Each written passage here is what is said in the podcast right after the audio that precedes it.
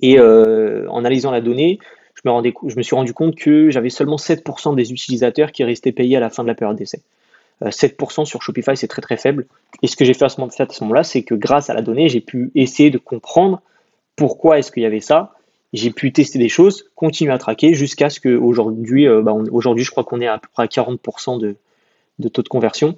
Et donc, euh, je pense qu'aujourd'hui, si jamais, j'ai pas les stats de ma première application Shopify euh, Exit Counter, mais je suis quasi sûr que si jamais j'avais analysé ça comme je peux le faire aujourd'hui, j'aurais été capable de déceler quel était le problème et de pouvoir réajuster, réajuster le tir. Et en quelques mois, c'est parti. C'est parti super vite, ce qui fait qu'en septembre, quand du coup j'avais terminé mon stage, euh, bah, l'application, je crois qu'elle était déjà à 4000 euros par mois, quelque chose comme ça. Et donc, elle me générait suffisamment pour, euh, pouvoir en vivre de moi-même. Je crois que nous pouvons tous avoir un projet rentable. Le trouver n'est qu'une question de temps. C'est pourquoi je vais à la rencontre des entrepreneurs qui réussissent pour décortiquer comment ils font et partager ce que j'apprends avec toi. Mon but est qu'ensemble nous puissions être plus libres grâce à nos projets. Toutes les deux semaines, des entrepreneurs partageront en toute transparence leur parcours, leurs réflexions et leurs solutions pour devenir rentables. Je suis Martin Donadieu et tu écoutes Indie Makers, le podcast qui t'aide à te lancer pour vivre de tes projets. Aujourd'hui, on est en présence de Matt de Souza. Alors, premièrement, merci d'avoir accepté mon invitation. Merci de m'avoir invité. Du coup, Matt, si tu devais résumer ton parcours en deux, trois phrases, comment tu le présenterais? Euh, j'ai fait beaucoup de choses déjà. Première chose, c'est que j'ai fait, j'ai fait énormément de choses dans, dans ma vie. Euh, on va dire que j'ai commencé euh, grâce aux jeux vidéo à rentrer un peu dans cette sphère entrepreneuriat, etc. Quand j'avais à peu près 12-13 ans, j'ai joué à un jeu qui s'appelait Dofus, pour ceux qui connaissent. Et, et en fait, ce qui s'est passé, c'est qu'il y a une grosse, une, grosse problématique sur, jeu, sur ce jeu-là. qui que qui est que les, les, fondateurs ont décidé de changer la version du jeu et de totalement changer comment le jeu était. Et ça n'a pas plu à beaucoup de personnes. Et donc, je faisais partie de ces personnes-là et on s'est tourné vers euh, ce qu'on appelle des serveurs privés. Donc, des personnes qui vont venir émuler le jeu officiel pour venir créer des versions un petit peu pirates. Et donc, en fait, moi, je suis tombé là-dedans. Et dans ces versions de pirates-là, euh, c'était un monde totalement différent. Tu plus juste vraiment joueur, mais tu étais aussi acteur euh, du développement, etc. Et donc, en fait, c'est comme ça que j'ai commencé à rentrer dans le développement web. parce que du coup, j'ai commencé à créer des sites pour ces serveurs privés-là. Et donc c'est comme ça que j'ai commencé à apprendre euh, progressivement tout ce qui était HTML, CSS, JavaScript, PHP, etc. à l'époque. Et, euh, ensuite, en fait, j'ai continué euh, mon ascension dans, dans ce milieu-là. je me suis rendu compte très vite que juste avec les compétences techniques, j'allais pas faire de grandes choses parce que mes sites, ils étaient vraiment dégueulasses. et donc, en fait, je me suis tourné vers, vers Photoshop à ce moment-là. Euh, j'ai commencé à utiliser Photoshop, à apprendre tout ce qui était web design, etc. Parce que je, à l'époque, je voulais vraiment savoir tout faire en fait, moi-même. Euh, je voulais pas demander d'aide, donc c'est pour ça que j'ai commencé à apprendre vraiment chaque euh, chaque partie du métier. Et, euh, et donc j'ai continué comme ça. je suis rentré au lycée, j'ai commencé à faire, j'ai fait un bac S que j'ai obtenu. Et en fait, à ce moment-là, j'ai eu un petit peu un, changement où je sortais un peu du jeu et j'avais ce côté, euh, j'ai envie de monter un business, j'ai envie de monter une application web, j'ai envie de monter quelque chose d'un peu plus euh, concret. Et, euh, en fait, le, problème, c'est que j'avais aucune connaissance en marketing et que tout ce que je faisais ne fonctionnait jamais. Et donc, en fait, c'est là où je suis tombé dans le marketing et où j'ai, je, suis passé de l'autre côté de, du portail, en fait, plus, de la plus du côté de la technique, mais du côté du marketing. Et, et j'ai adoré. Et en fait, c'est là où ça a commencé à, à, à bien fonctionner. J'ai fait une école d'ingénieur et avant la fin de mon école d'ingénieur, j'ai monté du coup des, projets qui n'ont pas fonctionné et d'autres qui ont fonctionné, qui m'ont permis de vivre aujourd'hui de, mes projets avant même d'avoir terminé mes études. Ok, trop bien. T'as fait une bête de résumé, merci. On va pouvoir, euh, on va pouvoir reprendre, reprendre tout ça ensemble. Alors, sache que j'ai aussi joué à Dofus, très drôle. Ah, bah c'est parfait, les grands Et j'ai joué à des serveurs privés, s'il faut, j'ai joué au tien. si ça se trouve, si ça se trouve. Euh, et du coup, alors, je pense que tu es parti, ouais, tu as fait énormément de choses, effectivement. Euh, le, déclencheur, finalement, tu penses, c'est le fait, c'est la frustration euh, que sur Dofus, euh, en fait, ils, ils changent tout. En gros, ils sont passés d'une, ils ont tout redesigné le jeu, on est d'accord hein? C'est ça? Ouais, c'est ça. Et du coup, ça plaisait pas à plein de joueurs. Et du coup, ça a été ça le point de départ. Genre, on a un pain, on va trouver une solution. du coup, on fait, on fait un serveur privé. Et, ça, ça t'as fait ça tout seul T'as fait ça avec d'autres personnes? Comment ça s'est passé un petit peu ça? euh, bah En fait, euh, j'ai pas fait ça du tout tout seul. Moi, j'étais plutôt, j'étais pas forcément la, personne qui menait le tout, j'étais plutôt derrière celui qui avait les compétences. Et en fait, ce qui s'est passé, c'est que, comme tout le monde, hein, quand, tu as un problème, tu commences à chercher des solutions sur Internet et tu commences à discuter avec d'autres personnes qui ont ce problème-là. Et en fait, euh, tu arrives à un point où tu trouves une potentielle solution. Donc, moi, c'était les serveurs privés. Euh, et, donc, en fait, j'ai commencé en étant joueur des serveurs. Et, en fait, euh, quand, quand, tu joues sur un jeu vidéo, si tu veux, tu vois pas vraiment l'aspect, tout l'aspect technique derrière, toute la création, euh, généralement, c'est des grosses entreprises, donc tu vois pas forcément. C'est un peu plus complexe. En fait, il y a vraiment une, une différence entre, enfin, vraiment un gap entre les joueurs et entre les, personnes qui le créent. Et sur un serveur privé, c'est totalement différent. Donc, euh, si tu veux, en tant que joueur d'un serveur privé, tu es mené à, à, devoir parler avec les développeurs, à voir tous les bugs. Euh, c'est un petit peu fait à l'arrache. Et donc, en fait, tu es directement dedans, quoi. Tu es, dans, es dans le milieu aussi. Et donc c'est là où tu te dis, ah, c'est intéressant. Euh, donc moi, avant même de faire du web design euh, et du développement web, j'étais euh, ce qu'on appelait mapper. donc c'était encore plus simple. Et c'était en gros, si tu veux, tu, prenais un logiciel et tu recréais les maps du jeu avec ce logiciel pour venir les implanter sur le serveur. Donc il y avait un petit côté technique, tu devais utiliser des bases de données, tu devais faire du graphisme, etc. Et donc j'avais adoré en fait l'aspect graphisme, etc. Euh, sachant que moi j'ai toujours aimé euh, dessiner hein, depuis tout petit et tout, donc euh, c'était un truc, c'était logique pour moi. J'étais sur mon jeu, je m'éclatais et je faisais des trucs qui servaient parce que ce qui était cool, c'est que derrière j'allais sur les serveurs et je voyais ce que j'avais écrit, je jouais sur ce que j'avais écrit, et ça c'était vachement, vachement intéressant. Ok.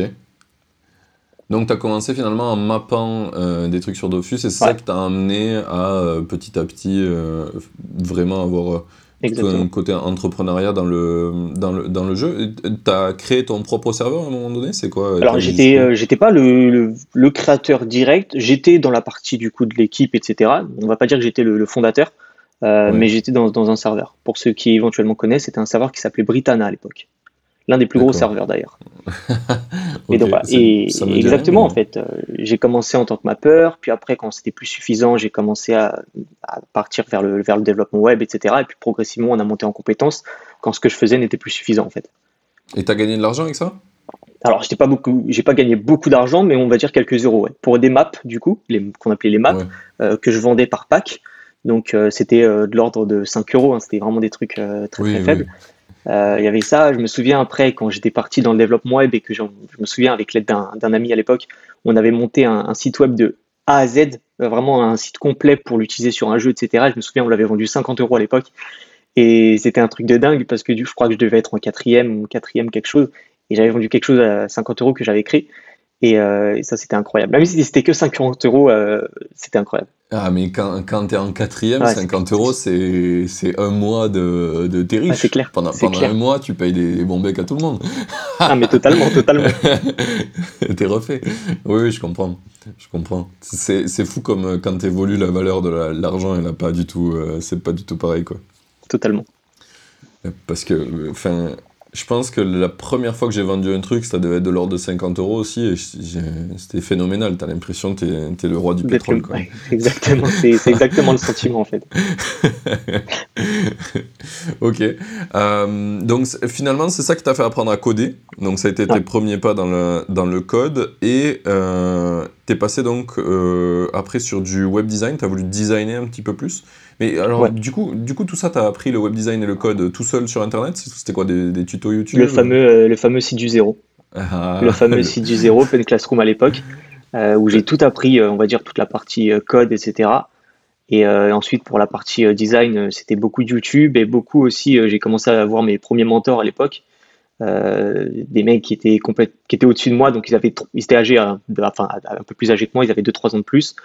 Et eux, ils faisaient des sites pour, euh, du coup, euh, pour les plus gros serveurs de l'époque, vraiment les gros gros serveurs. Euh, et c'était des montants, c'était à, coût de 600 euros le site. Donc pareil, hein, pour l'époque, 600 euros, c'était c'était incroyable. ouais. Et ouais, ils vendaient des sites 600 euros, ils faisaient des sites web qui étaient, qui étaient incroyables. Et ce mec-là m'avait pris un petit peu sous son aile, où il montrait un peu comment il faisait, comment il utilisait, etc. Et donc ouais, c'est un peu comme ça que j'ai commencé en cherchant sur YouTube et en testant en fait. Euh, je devrais pouvoir retrouver d'ailleurs les, les, premiers designs que j'ai fait euh, pour, pour le ah Je suis sûr que je, ah, je suis sûr que je les ai encore. et euh, c'était moche, c'était moche et j'ai appris sur le temps en fait. Il faut que tu fasses des posts LinkedIn, ça. Je suis ah, sûr ah, totalement. Faudrait, il faudrait, il faudrait. ok. Donc, ça, c'est finalement ce qui t'a introduit à, tout ça. Et donc, ça, c'était avant euh, ton bac, hein, on est d'accord? Ouais, exactement.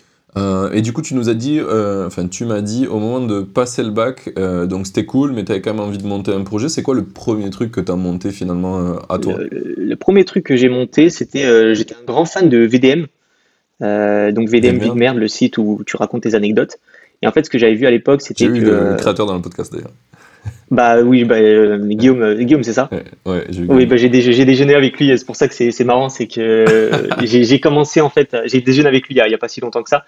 Et c'est marrant parce que c'est lui qui m'a, entre guillemets, lancé vraiment dans tout ce qui est vraiment entrepreneuriat, quoi. Voir que tu peux gagner de l'argent, qu'il y a des gens qui utilisent, qui. Et en fait, c'était ça, c'était sur VDM. Et moi, je voyais que il y avait énormément de personnes sur VDM, que ça avait commencé de base comme un projet un peu entre potes et que ça avait pris de, l'ampleur et que, euh, que, du coup ils arrivaient à en vivre de, ça et j'avais trouvé ça incroyable et du coup j'avais fait un concept euh, un peu similaire euh, quand j'étais au lycée. donc j'étais encore au lycée, j'avais lancé un site qui s'appelait Parents vs Enfants, qui n'existe plus aujourd'hui, mais en gros c'était un même, même principe d'anecdotes. Et donc d'un côté, tu avais les parents qui racontaient des anecdotes sur les enfants, et de l'autre côté, des enfants qui racontaient des anecdotes sur les parents. Et donc il y avait un petit peu une compétition sur, sur la plateforme, qui c'est qui avait le plus d'anecdotes, etc., que j'avais mis en place. Euh, ça n'a jamais marché. Hein. Les, seuls qui, qui postaient dessus, c'était moi et quelques amis qui étaient euh, là pour me faire plaisir. Et c'est tout, quoi. Donc, ah c'est comme ça que ça commence, hein, ouais, exactement, exactement. ça, a commencé comme ça, puis c'est parti en couille après. exactement. Et c'est ça qui est marrant, c'est qu'il y, y, a quelques temps, du coup, il y a quelques semaines maintenant, euh, j'ai déjeuné pour la première fois avec, avec Guillaume et du coup je lui ai raconté cette, cette petite anecdote c'est lui qui m'a lancé quoi. Il devait être content. Ouais, c'est marrant. Ouais, non, c'est, ouf quand tu revois les gens qui t'ont grave inspiré, t'es, finalement t'es à côté d'eux quoi. Tu, tu ouais, c'est exactement avec eux et c'est exactement ça. Avant, il semblait inaccessible, tu sais. Ouais, et tu commences à discuter des problématiques communes, etc. Alors qu'à l'époque, c'était, il était loin, quoi. Il était loin et jamais tu te serais dit, euh, bah, un jour, je serai à sa table et je vais discuter avec lui, quoi. Donc, non, ça rend pas mal. Je, comprends, je comprends. Donc, ça, c'est le, premier projet que tu as créé. Ça a duré combien de temps euh, Au bout de combien de ah, temps tu t'es dit, ça marche pas Ça a duré longtemps. Euh, je pense que pendant un an, j'étais, j'étais à fond dessus. on va dire que c'était vraiment la transition première terminale. Euh, donc j'aurais pas les dates exactes ou, quoi, mais ouais, je pense que ça, ça a duré vraiment longtemps. Et euh, après, j'ai fait un deuxième site quasiment en même temps que j'ai juste décliné du premier, que j'avais sorti. Euh, je commençais à voir un petit peu les notions marketing. on voyait qu'il y avait un semblant parce que du coup, j'avais sorti le même, le même site, mais pour Halloween, c'était la période d'Halloween, et j'avais sorti un site qui s'appelait Scare, Scare In. Et en gros, c'était juste le, le, même concept, mais pour raconter des petites histoires qui font peur, etc. pareil, qui n'a jamais fonctionné. Hein. Euh, mais voilà, ouais, c'était. Je suis resté longtemps dessus parce que j'étais persuadé que, que ça pouvait prendre en fait, et, et donc euh, j'ai perdu pas mal de temps, mais c'était cool. Je, me suis, je me suis fait kiffer. T'as appris, t'as appris beaucoup de choses. Exactement, j'ai appris. J'ai appris. On fait, on je pense qu'il y a très peu de gens qui sont, euh, tu sais, merde, comment, c'est quoi l'expression en anglais? En gros, le quand tu crées quelque chose et direct, euh, oh, ça c'est ah, overnight, euh, overnight ouais, success. overnight. Euh, ouais, c'est ça. Ouais, il y en a très ça arrive, ça arrive rarement. T'as de la chance, il y a plein de choses qui, qui rentrent en jeu, mais souvent c'est plutôt une affaire de t'as fait des millions de trucs pourris qui n'ont pas fonctionné pour avoir le projet qui va avoir cet overnight success un peu ou en tout cas ça. va prendre quoi. Mais c'est tes années d'apprentissage qui font que ben, t'es bien plus efficace dans ce que tu fais, t'as un réseau, t'as plein de choses quoi. Ok. Donc, euh, tu as, as, décliné ce site et après, tu es, parti sur quoi du coup? Ça a été quoi ton, ton ex-projet un petit peu? Après, ce que j'ai fait en fait, quand j'ai vu que ça fonctionnait pas, donc là j'ai eu mon bac, donc il y a eu la transition un peu, je suis rentré dans, dans mon école d'ingénieur. Donc j'ai fait une école d'ingénieur avec une prépa intégrée, donc j'ai fait 5 ans dans la même école, euh, qui est à Sergi pour ceux, pour ceux qui connaissent. Et, euh, hein. et KMEPMI à, à Euh, donc voilà, et, en fait c'est là où j'ai commencé, ça a un petit peu élargi mes, mes horizons. Donc j'étais pas encore dans un milieu marketing, mais on va dire que euh, j'étais plus enfermé dans le lycée, etc. J'ai commencé à avoir plus de choses. Des fois il y avait des, des conférences. Euh, j'ai pu rencontrer des, des, gens qui avaient créé des choses, etc. Et d'ailleurs j'ai rencontré on va dire mon premier mentor. Ça n'a pas été vraiment mentor, mais c'était une conférence qu'il avait faite donc c'était un, un, homme euh, très âgé qui, qui, avait monté une société en fait à l'époque Et donc il y a très longtemps, il avait monté sa société, il nous partageait en fait tout ce qu'il avait fait. Et il y a une phrase qui est restée gravée, c'est Think big, but start small. Celle-ci, elle est restée encore aujourd'hui. J'ai cette phrase dans la tête et au début, je l'avais pas comprise. Euh, pas du tout, en fait, je comprenais pas ce qui, vraiment ce qu'il voulait dire, même s'il l'a répété tout au long de son. C'était vraiment sa phrase, hein. tout au long, il, a, il arrêtait pas de la, de la, répéter. Et au final, je l'ai vraiment ancré dans, dans, tout ce que je fais. Et, euh, et donc, en fait, à ce moment-là, euh, j'ai eu envie de monter un autre projet, là, vraiment de partir sur, euh, sur un concept plus tourné vraiment business, argent, avec un besoin, avec un truc, etc. Donc, le projet que j'ai voulu faire, il s'appelait Une Poche. et à la base, c'était une, une, genre de, de marketplace où les, les étudiants pouvaient poster des, petits, des petites annonces pour, par exemple, euh, faire du jardinage ou en tout cas des, des petits, voilà, des, des, des, petits services comme ça à des personnes qui, qui recherchaient. Et okay. euh, donc là, j'avais un peu cette notion de, il faut partir éventuellement d'un besoin. Il y avait, c'était un peu plus structuré. J'avais, j'avais même fait euh, commencer à faire un business plan, etc. Et au final, le, le site, je l'ai jamais fait. C'est-à-dire oh, que, en fait, je suis resté euh, tout le temps sur la, sur euh, l'aspect. Le, euh, il y avait rien de concret en fait. J'avais jamais, j'avais la, la, seule page que j'avais du site, c'était la page de connexion. C'était le seul truc qui existait sur le site. Derrière, tout était sur papier. J'avais voulu mettre tout ce qu'il y avait sur papier. Je crois que j'avais vu, euh, je m'étais rappelé le film The Social Network où tu vois sur le, euh, donc le, le film de, sur Facebook, tu vois le tableau où il a tous les papiers et tous les trucs, etc. J'avais commencé à faire un truc comme ça. Et euh, au final, je m'étais jamais vraiment lancé.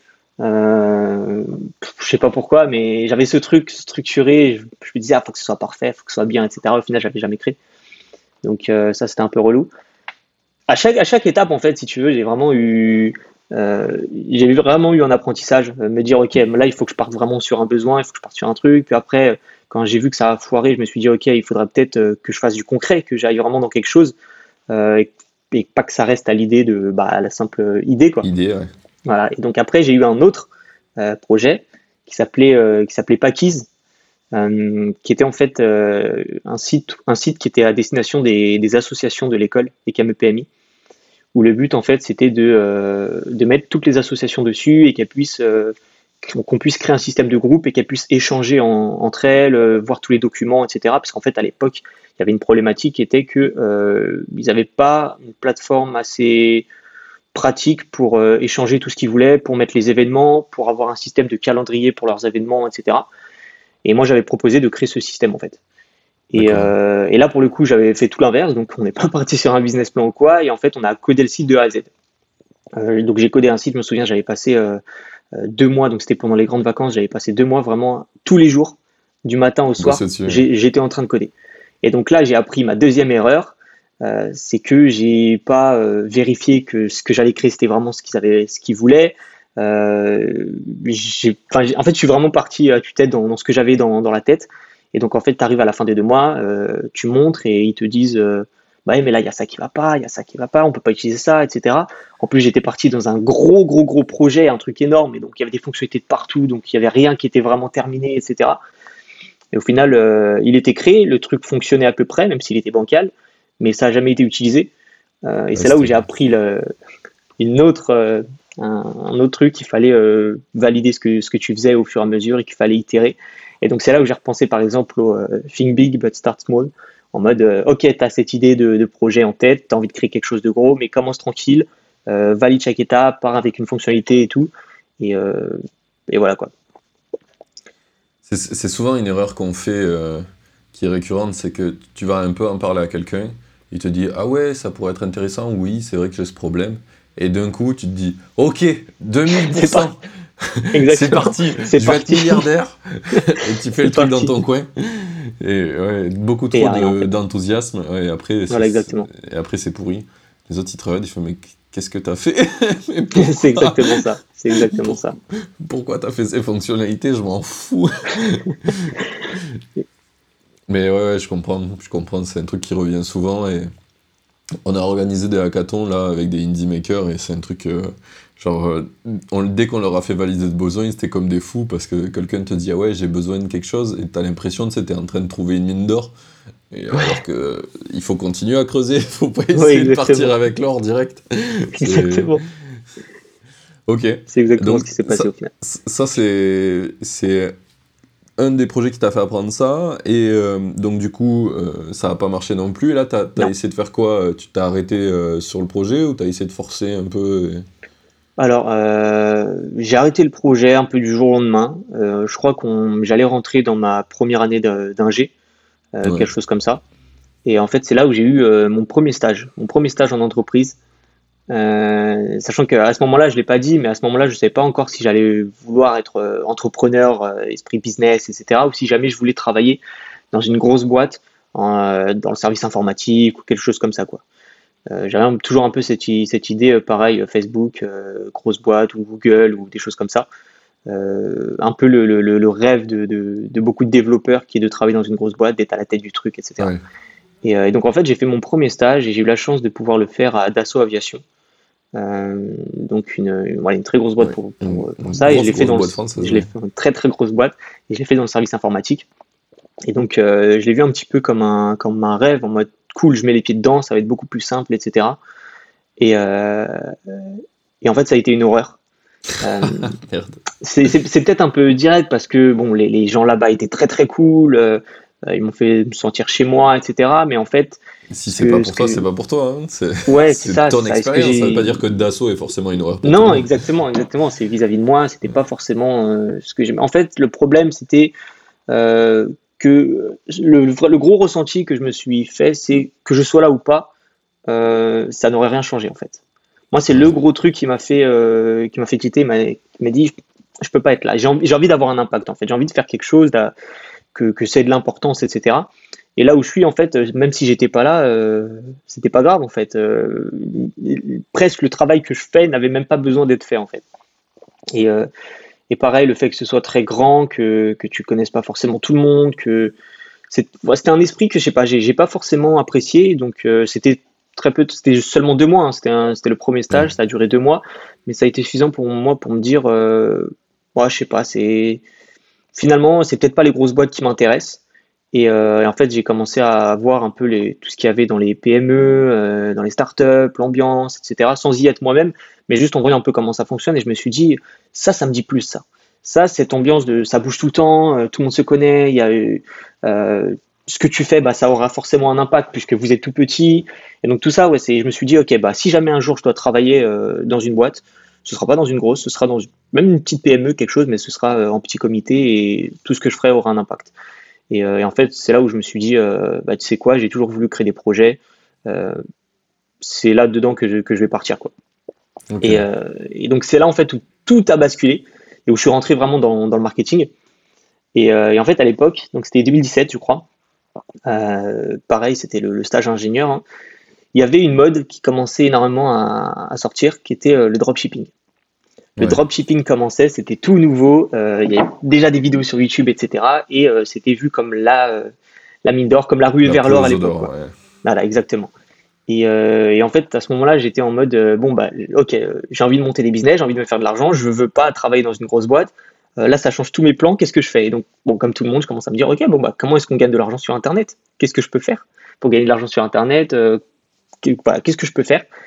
Euh, et, en fait, voilà, je tombe sur ce dropshipping là et je commence à, me renseigner. Et j'ai jamais fait moi-même de dropshipping au final. Par contre, ce que j'ai fait en étant dans cette sphère un petit peu dropshipping, c'est que j'ai été en contact avec beaucoup de gens qui étaient juste dans le marketing.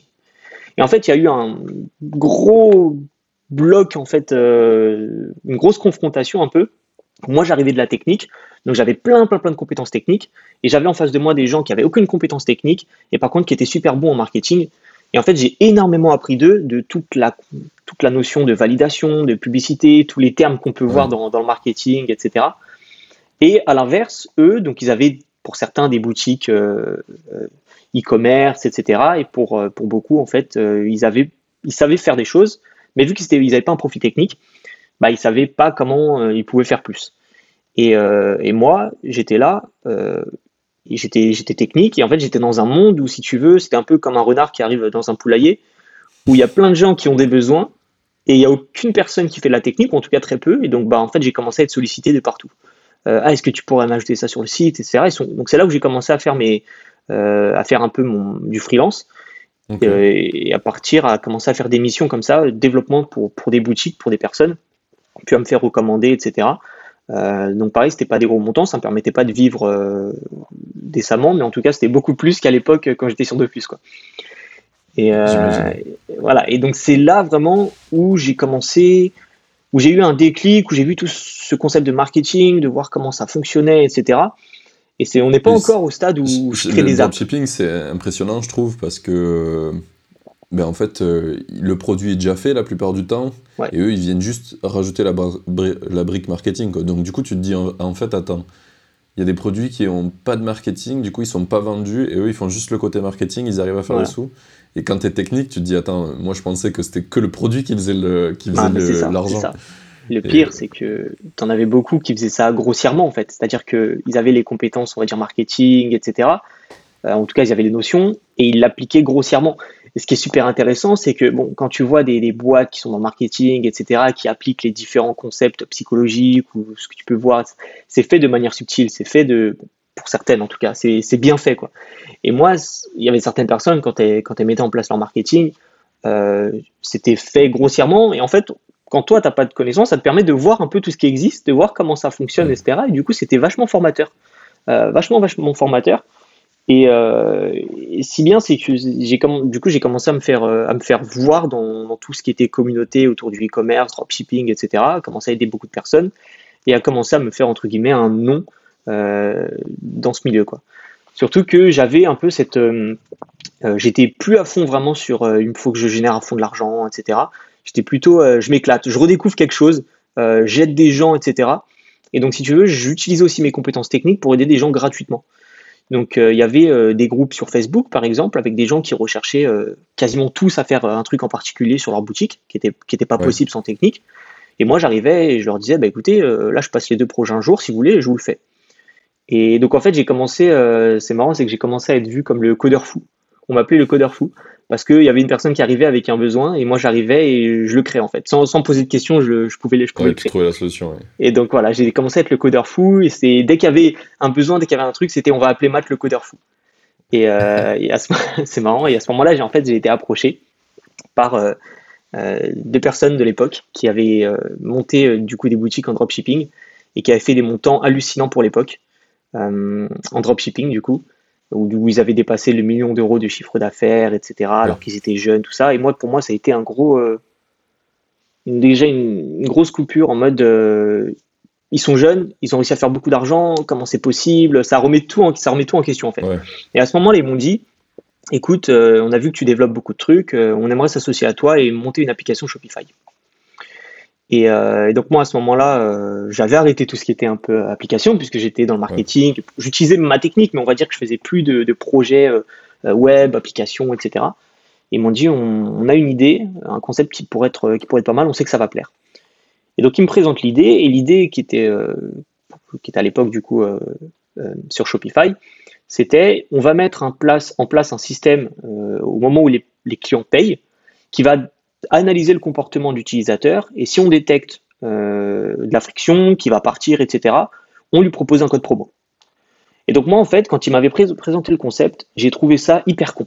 Le honnêtement, le premier euh, réflexe que j'ai eu, c'est mais c'est con. C'est qui c'est qui va prendre ça euh, Qui c'est qui c'est qui va acheter ça même Et puis moi, j'ai pas vu le challenge technique dedans. En, fait. en tant que développeur, j'ai pas vu le challenge technique et je me suis dit mais ça, je le fais en une semaine. C'est rien ça quand, j'avais passé deux mois, voilà, c'est ça, ça n'a pas de valeur. Euh, et, en fait, ils m'ont dit, euh, on sait que ça va fonctionner, euh, on veut juste que tu le fasses et on fait 50-50. Et donc à ce moment-là, j'avais plus rien à perdre, entre guillemets. Hein. J'étais à fond dans ça et je me suis dit, ok, vous savez quoi, on va le faire. Donc on s'est vu un moment à Paris, on a déjeuné et tout, on a vu ce qu'on allait faire. Et donc on l'a mis en place et pareil, ça m'a pris deux semaines pour le, pour le faire. Et, donc eux, ils ont lancé avec leur marketing, avec ce qu'ils savaient faire, ils ont lancé le, le projet. Euh, et, là, je commençais à avoir 50, 70 utilisateurs sur l'application. Tous les mois qui payaient, euh, c'était 9,99, je crois, euh, dollars. Et donc, il me semble que ça me générait 400 dollars par mois, quelque chose comme ça. Et en fait, là, j'ai eu un gros, l'un de mes plus gros déclics où j'ai pas compris. Je me suis dit, mais attends, j'ai codé un truc super rapidement où je pensais que c'était nul à chier. Et là, je génère plus d'argent que ce que j'ai tout, ce que j'ai pu faire depuis le début, alors que j'avais passé. Voilà, exactement. que j'ai fait. Et donc là, c'est là où j'ai eu un peu ce déclic, où j'ai commencé à me renseigner et à comprendre en fait cette notion de besoin, de créer vraiment un produit pour un besoin, pas juste parce que tu as une idée ou quelque chose. de voir tout le concept de validation, pourquoi est-ce que les gens ils aiment ça, etc. Et à me dire qu'il y avait autre chose en fait. Et où je suis parti, à ce moment-là, je suis parti vraiment dans tout ce qui était marketing, mais lié vraiment au SaaS et à, commencer à lire des livres sur le sujet, à me renseigner, à suivre des personnes qui, qui du coup étaient dedans et, euh, et à apprendre en fait. Et en fait, cette application-là, euh, qui s'appelait Exit Counter, bah, euh, il y a eu une nouvelle politique chez Shopify qui était qu'on voulait plus, ils voulaient plus rien sur le, le dans, dans, le processus de paiement en fait, parce que c'était trop sensible, il y avait des données sensibles, etc. Et donc en fait, ils ont coupé tout ce qui était possible de faire sur sur le, le, checkout, donc le, système de paiement. Et donc cette application-là, elle, elle, a fermé, elle a dû fermer. Et en fait, avant qu'elle ferme, euh, on a eu un problème, c'était que il y avait un, le maximum qu'on a d'utilisateurs qu'on a atteint, c'était 90, et j'arrivais pas à aller au-delà. Euh, et je comprenais pas. Je comprenais pas parce que bah, du coup j'étais la partie, j'étais sur la partie technique. Euh, j'avais des personnes sur la partie marketing, mais qui eux étaient surtout sur la partie marketing. ils savaient faire du marketing lié au e-commerce, mais pas forcément au SaaS. Et donc en fait, la, ça a jamais vraiment décollé. Et j'ai jamais compris pourquoi. Et en fait, c'est au fur et à mesure euh, que, je me, que je me suis renseigné, que j'ai créé du coup des nouvelles choses, etc., que je me suis rendu compte que les choses qui me manquaient, c'était euh, euh, analyser ma donnée, discuter avec les utilisateurs, toutes ces choses-là que je ne faisais pas à l'époque et que ensuite j'ai commencé à faire.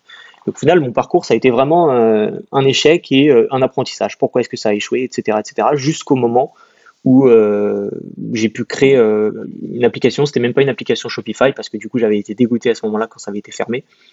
C'était une application pour pour Instagram euh, qui s'appelait White Shaker, qui permettait de trouver, d'analyser des influenceurs sur Instagram.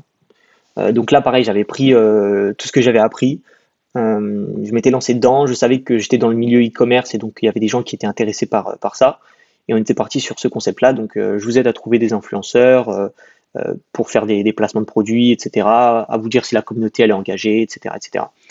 Et ça, c'est le premier vrai projet au final qui, au-delà de, cette application Shopify, c'est mon premier vrai projet à moi tout seul qui a fonctionné, euh, où j'avais vraiment euh, commencé à faire de l'argent. L'erreur que j'ai faite à ce moment-là, c'était que j'avais trop la pas du gain et j'avais pas voulu faire un système d'abonnement.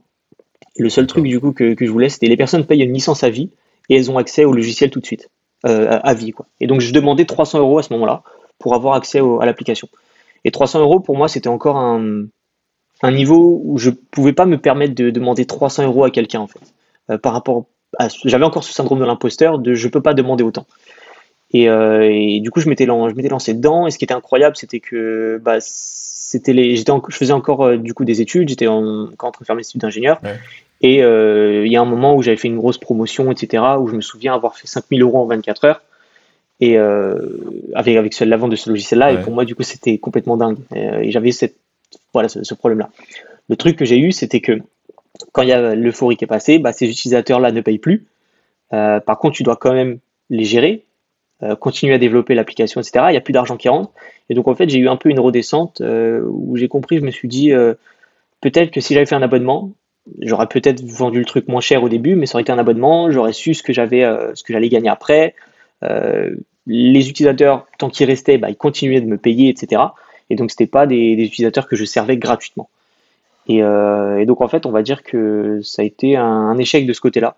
Euh, l'application aujourd'hui fonctionne encore. Par contre, je ne prends plus de nouveaux utilisateurs. C'est-à-dire qu'elle est toujours là, fonctionnelle. Tous les, gens qui ont payé. Il y a tous les gens qui ont payé dedans, qui l'utilisent, mais je ne cherche plus de nouvelles personnes parce que j'ai vu que techniquement c'était assez compliqué à gérer tout seul, vu que j'étais encore tout seul à l'époque et que du coup il y avait ce, truc-là. Je me suis dit, euh, on va la laisser de côté, on va repartir sur, sur une base saine. Euh, et donc j'ai continué sur ça. Et ce qui s'est passé, c'est que euh, j'ai oublié de préciser un truc qui est, quand même vachement important. C'était qu'entre le moment où j'ai créé du coup cette application Whitechecker et le moment où j'ai créé ma première application Shopify, j'ai créé d'autres applications Shopify en fait. J'en ai créé deux autres. Parce qu'en fait, j'étais persuadé du coup que je savais maintenant ce que j'allais faire qui allait fonctionner. Et donc en fait, j'étais parti sur deux, euh, sur deux applications. Euh, la première application, c'était juste un système qui permettait de mettre des bannières sur, sur la boutique euh, Shopify. Donc c'était à ce moment-là, il y avait, on, a, on commençait beaucoup à parler de, on parlait pas de RGPD, mais on parlait juste du, bandeau cookie, etc. Et donc j'avais voulu prendre cette vague-là. Et, et du coup, j'avais créé une application qui, qui, servait à ça. Et en fait, il n'y a personne qui l'avait installé. Euh, personne l'avait installé. En fait, j'avais refait les mêmes erreurs qu'à l'époque. Et donc, ça a été une double validation. Où j'avais passé du temps à la créer alors que j'avais pas forcément validé, etc. Et donc, et donc à ce moment-là, en fait, c'est là vraiment où j'ai compris, où je suis parti du coup sur White où je me suis dit, ok, on arrête Shopify, ça m'a ça saoulé. Et on part vraiment sur validation du besoin. Donc j'avais fait vraiment MVP, j'étais parti vraiment, j'avais tout bien fait, entre guillemets, sauf la partie pricing, mais en soi, j'avais tout bien fait. Et, apprentissage à chaque étape. Hein. Voilà, j'avais tout bien fait et j'avais pu générer de l'argent, ça fonctionnait. Techniquement parlant, c'était très compliqué, mais au moins j'avais quelque chose. Et ensuite, ce qui s'est passé, c'est que euh, on arrive euh, là très récemment, au final, euh, dernière année d'école d'ingé. je dois faire mon stage de fin d'études, donc j'ai six mois. Et donc là, je propose à mon école, je dis, j'ai pas envie de travailler dans une boîte. Je veux créer ma boîte, je veux créer mon propre truc. Donnez-moi ces six mois, je crée ma boîte et avant la fin des études, je peux en vivre. Et donc c'est ce que je leur avais dit. Ils, ils, avaient accepté de, que je fasse mon, du coup en stage de fin d'études plutôt une création d'entreprise. Euh, et j'ai repris du coup toutes les bases. Je me suis dit ok, on va mettre de côté tout ce que je, tout ce que j'ai déjà fait. On va reprendre de côté, on va garder tout ce que j'ai appris. Et avec tout ce que j'ai appris, on va repartir sur quelque chose de, de sain en fait, de, voilà, sur une base saine avec tout ce que j'ai appris. Et donc c'est là où j'ai lancé euh, White Bundle, euh, mon application Shopify qui aujourd'hui fonctionne. Euh, je l'ai lancé du coup euh, fin mai 2020. Et ça a tout de suite fonctionné en fait. Vraiment, ça a été du coup mon overnight success. Euh, c'est quoi le, concept de, cette application du coup? Le, concept en fait sur, ouais, sur Shopify, White Bundle, ça permet de mettre en place un système de, réduction sur sa boutique. et l'avantage en fait, c'est que le système de réduction de Shopify, il n'est pas forcément ultra performant. Et les applications sur le marché aujourd'hui, ou en tout cas les applications qu'il y avait sur le marché à l'époque, euh, ne fonctionnaient pas exactement comme les utilisateurs que j'ai aujourd'hui voulaient. Donc il y avait quelques problématiques. Il faut être utilisateur de Shopify pour comprendre, mais d'un côté design, d'un côté fonctionnement, etc., il y avait, il y avait des problématiques. Et donc moi j'avais noté ce besoin-là, j'avais validé ça. Donc j'ai validé euh, le besoin, euh, j'avais fait des maquettes sur Photoshop, j'ai pas codé l'application, j'ai pas fait l'erreur. J'ai validé en amont, j'ai attendu d'avoir des utilisateurs qui étaient réellement intéressés. J'ai créé l'application avec eux. Donc pareil, on a repris ce que j'avais appris à l'époque. Euh, je crée pas l'application dans mon coin une fois que je sais que c'est OK. Je la crée avec eux. Je fais ça. Euh, voilà, exactement. On met en place un système d'abonnement, on fait pas une licence à vie. Et donc j'ai tout mis en place. On va analyser la data. On va pas faire comme ma première application Shopify. On va voir ce qui se passe. Et d'ailleurs, ça m'a sauvé la vie entre guillemets, puisque au début l'application, euh, je mettais en place une, une période d'essai de 14 jours, par exemple. Et euh, en analysant la donnée, je me, suis rendu compte que j'avais seulement 7% des utilisateurs qui restaient payés à la fin de la période d'essai. 7% euh, sur Shopify, c'est très très faible. On va dire que la moyenne, c'est euh, à 30%. Et, ce que j'ai fait à ce moment-là, c'est que grâce à la donnée, j'ai pu essayer de comprendre pourquoi est-ce qu'il y avait ça. J'ai pu tester des choses, continuer à traquer jusqu'à ce qu'aujourd'hui, bah je crois qu'on est à peu près à 40% de, de, taux de conversion. Et donc, euh, je pense qu'aujourd'hui, si jamais, j'ai pas les stats de ma première application Shopify euh, Exit Counter, mais je suis quasi sûr que si jamais j'avais analysé ça comme je peux le faire aujourd'hui, j'aurais été capable de déceler quel était le problème et de pouvoir réajuster, réajuster le tir. Et donc, pour cette application White Bundle, j'ai fait tout ce qui était possible de, de faire par rapport à ce que j'avais appris en fait. Je pense que j'ai fait encore des erreurs, c'est sûr. Euh, mais on va dire que, en tout cas, j'ai pas fait les mêmes erreurs que j'avais fait à l'époque. Et en quelques mois, euh, c'est parti. C'est parti super vite, euh, ce qui fait qu'en septembre, quand du coup j'avais terminé mon stage, euh, bah, l'application, je crois qu'elle était déjà à 4000 euros par mois, quelque chose comme ça. Et donc elle me générait suffisamment pour, pour pouvoir en vivre de moi-même. Donc tu as mis 6 mois, c'est ça, pour faire ça? Ouais, c'était en gros, il y a une grosse période un peu de, de recherche. Et en gros, ce que j'avais fait de base, c'était que j'avais fait passer mon stage de fin d'études, non pas sur l'application Shopify que j'allais faire, mais je l'avais fait passer du coup sur l'application que j'avais déjà, euh, qui était du coup White pour les influenceurs. Et en gros, du coup, j'ai créé les, je, continuais de, développer celle-ci, et à côté de ça, j'avais lancé euh, du coup euh, White Bundle, qui, qui, du coup est toujours d'actualité aujourd'hui. Voilà comment voilà comment ça s'est passé et comment je suis arrivé à, ce stade quoi. Donc ça c'était l'an dernier, c'est ça? Non, il y a un an et demi, en 2020. ouais, il y a un an, un peu plus d'un an du coup. Parce que c'était pas mai 2021, c'était mai 2020. Donc, ouais, un peu plus d'un euh, an. Ouais, c'est ça. Euh, et t'as mis donc euh, moins de 6 mois à pouvoir en vivre? À pouvoir en vivre, ça a été beaucoup plus rapidement, parce que du coup c'était fin mai, donc juin, juillet, août, septembre, en 4 mois du coup. Ouais, ouais, en 4 mois, oui, puisque si tu 4000 euros par mois, tu comptes ça plus que pour en vivre. ouais. Euh, ouais, mais en gros, c'est allé tellement vite que j'ai pas eu le, stade ah, je gagne 1000 euros, etc. C'est vraiment allé super vite. Donc en fait, quand j'ai commencé à recevoir les paiements de Shopify, euh, au début c'était très peu, hein, c'était 300, 400, etc. En fait, très rapidement, on s'est retrouvé avec euh, des paiements de 3000, etc. Quoi. Ah, c'est euh, Shopify qui vend pour toi, c'est une marketplace. Ça. Ouais, c'est une marketplace, c'est ça. C'est-à-dire que tout mon système de paiement, etc. sur Shopify, je vends au nom de Shopify. Shopify facture l'utilisateur et il nous reverse derrière notre partie en fait. Et à l'époque, ils prenaient 20% sur les paiements, mais aujourd'hui, ils, ils ne prennent plus rien jusqu'au premier million d'euros. Ouais, ils ont généré chaque année en fait. Ouais, c'est très récent et c'est très bienvenu. Ah bah, c'est très intéressant pour nous. Ok. Et là, actuellement, c'est quoi un peu le, revenu de Stap si tu peux nous... Alors, euh, ouais, aujourd'hui, on a 25 000 euh, dollars par mois sur cette application. Euh, et j'en ai lancé une nouvelle récemment qui est à 600 dollars par mois. C'est quoi, quoi, la nouvelle? Alors, la nouvelle qui s'appelle Wide Review. Donc, on garde toujours Wide, qui s'appelle Wide Review et qui est du coup une application permettant de mettre en place un système d'avis client sur sa boutique Shopify. Et là, pareil, hein, je, suis parti, j'ai validé le besoin, euh, j'ai fait en sorte de, créer quelque chose euh, à l'image des utilisateurs, etc., qui était du coup pas forcément satisfait par rapport au, fonctionnement des apps actuelles, euh, du design des apps actuelles, etc. Et du coup, je suis parti sur ça. Quoi. Ok. Et tu as mis combien de temps pour la créer du coup, cette application? Alors celle-ci du coup, c'est pas moi qui l'ai développée, j'ai pris des développeurs. Donc pareil, j'ai lancé à peu près à la même période. Euh, donc on l'a lancé, je crois, un petit peu avant mai. Euh, et on a mis, je crois, deux mois pour, euh, pour faire une, belle version. Et on continue de, l'améliorer là au fur et à mesure. Et donc on a 100 utilisateurs sur cette boutique, sur cette boutique, sur cette application. Et du coup 100 boutiques sur cette application.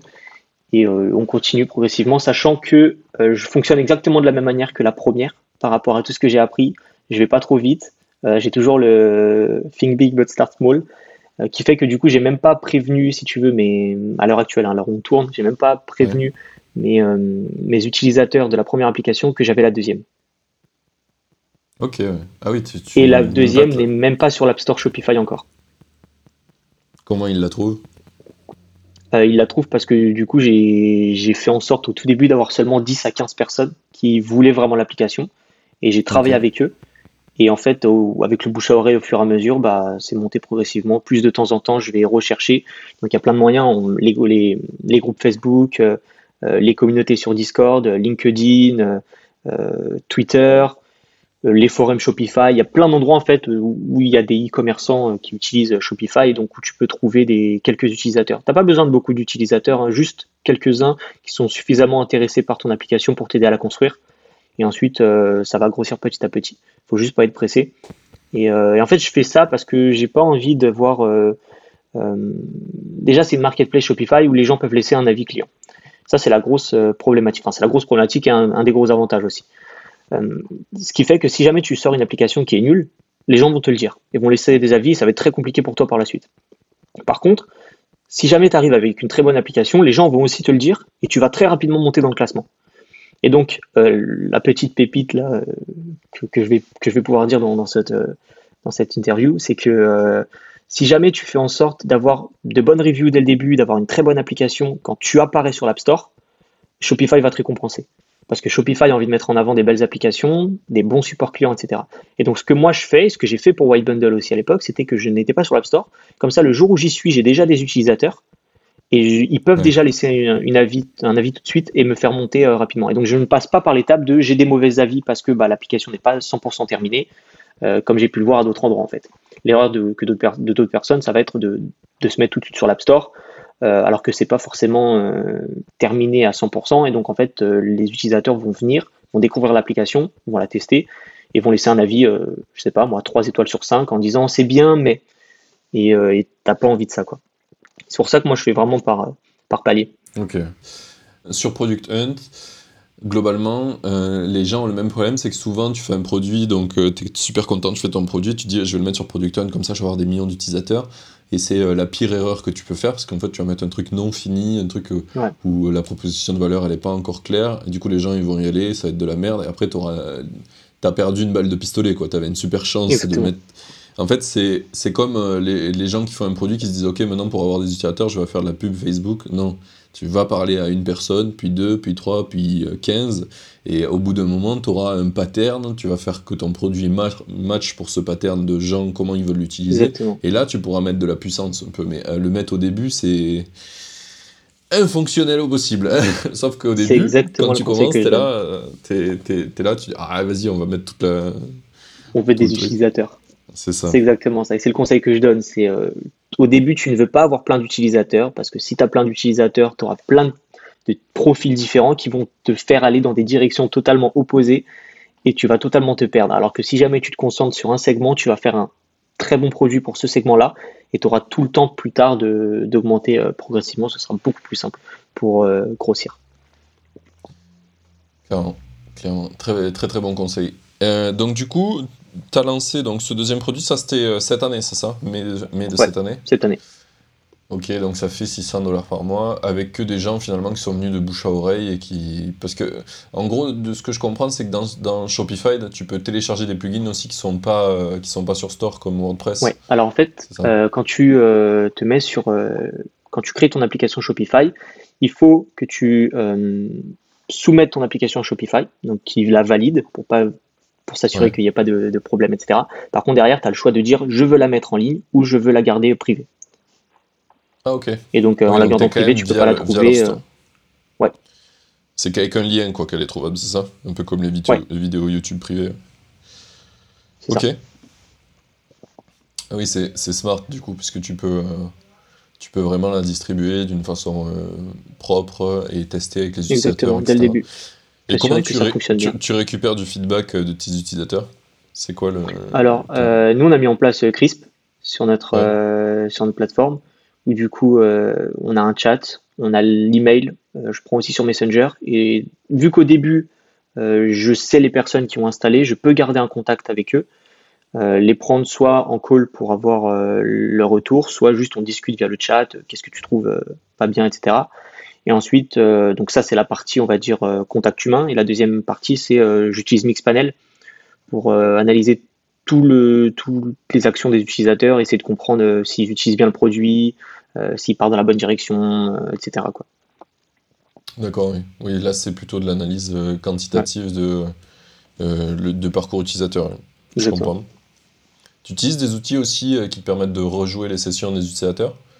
Euh, euh, non, non, non, Je sais qu'il y a eu quelques problèmes euh, sur Shopify où je voulais le faire, mais vu qu'on était Shopify était dans un dans un iframe, on pouvait pas vraiment suivre ce que les gens faisaient. du coup, je ne le fais pas. je sais que techniquement, ça devrait être possible de le faire, mais je le fais pas. Ok.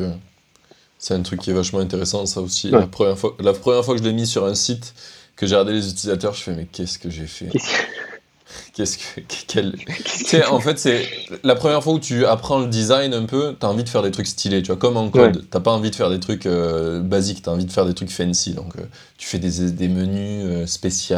Ouais. Puis tu, regardes les gens, après, jouer ton menu, tu fais, mais ils ont rien compris. mais pourquoi j'ai fait ça? Non, c'est exactement ça. Je sais pas pourquoi on a ce, cette idée toujours de vouloir faire super bien. Alors qu'il y a des choses qui marchent, qui sont fonctionnelles, mais tu as l'impression un peu que tu n'apportes rien si tu fais ça. Ouais. Bah, en fait, euh, il y a une grosse notion, c'est que tu fais un truc parfait, sauf que c'est parfait pour toi et pas parfait pour les autres. Ouais, ça, et c'est ça, ça le gros problème. C'est ça. Et puis tu as un biais de ouf en plus, c'est que quand c'est toi qui le fais, en fait, tu connais le produit que tu as fait, donc euh, du coup, ça paraît super simple. Tu es là, bah oui, il faut cliquer là, et puis là, il faut cliquer là. C'est pas logique. et, après, quand tu as les utilisateurs, tu dis, mais il le voit pas le bouton là, il est là. il est là. tu vois que sa souris, il est de l'autre côté, tu fais, mais qu'est-ce qu'il fait Clique là Mais ouais, effectivement, c'est parfait pour toi et c'est pas parfait pour tes utilisateurs.